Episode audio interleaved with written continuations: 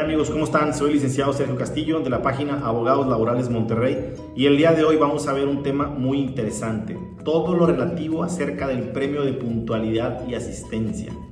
¿Es legal que me lo quiten? ¿Cuándo me lo pueden quitar? ¿Cuándo tienen que pagar solo una parte proporcional? Etcétera. No te lo pierdas. En videos previos hemos comentado que no te pueden descontar de tu sueldo si llegas tarde. Tampoco te pueden descontar ningún día de salario si tú acumulas varios retardos.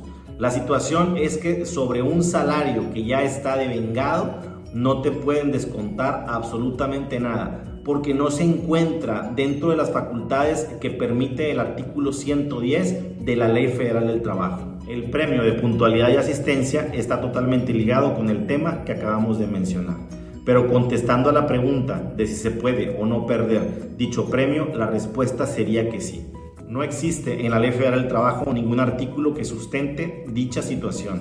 Sin embargo, para eso fue creado el contrato colectivo de trabajo, así como el reglamento interno de trabajo, donde quedará regulado cómo se pagará dicho premio de puntualidad y asistencia.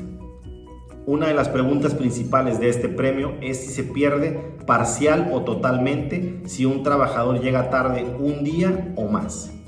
Y la respuesta sería que todo depende de lo que se haya pactado entre el sindicato y la empresa, es decir, dentro del contrato colectivo de trabajo o dentro del reglamento interno de trabajo. Por lo general se busca algo justo entre ambas partes, es decir, entre trabajador y empresa de tal manera que si el trabajador llega tarde en una o dos ocasiones, solamente se pierde la parte proporcional de dicho premio. Sin embargo, hay algunas empresas en las que una sola llegada tarde pierdes por completo dicho premio y ello es legal.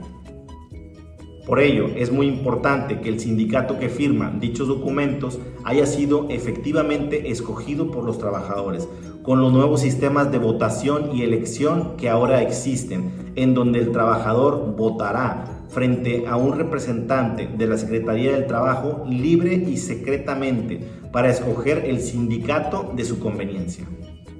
Si te fue de utilidad nuestro video, te sugiero que te suscribas a nuestro canal. Le des un like para que le llegue a más personas. Oprimas el botón de la campanita para que el sistema te avise cuando subamos otro video más sobre materia laboral.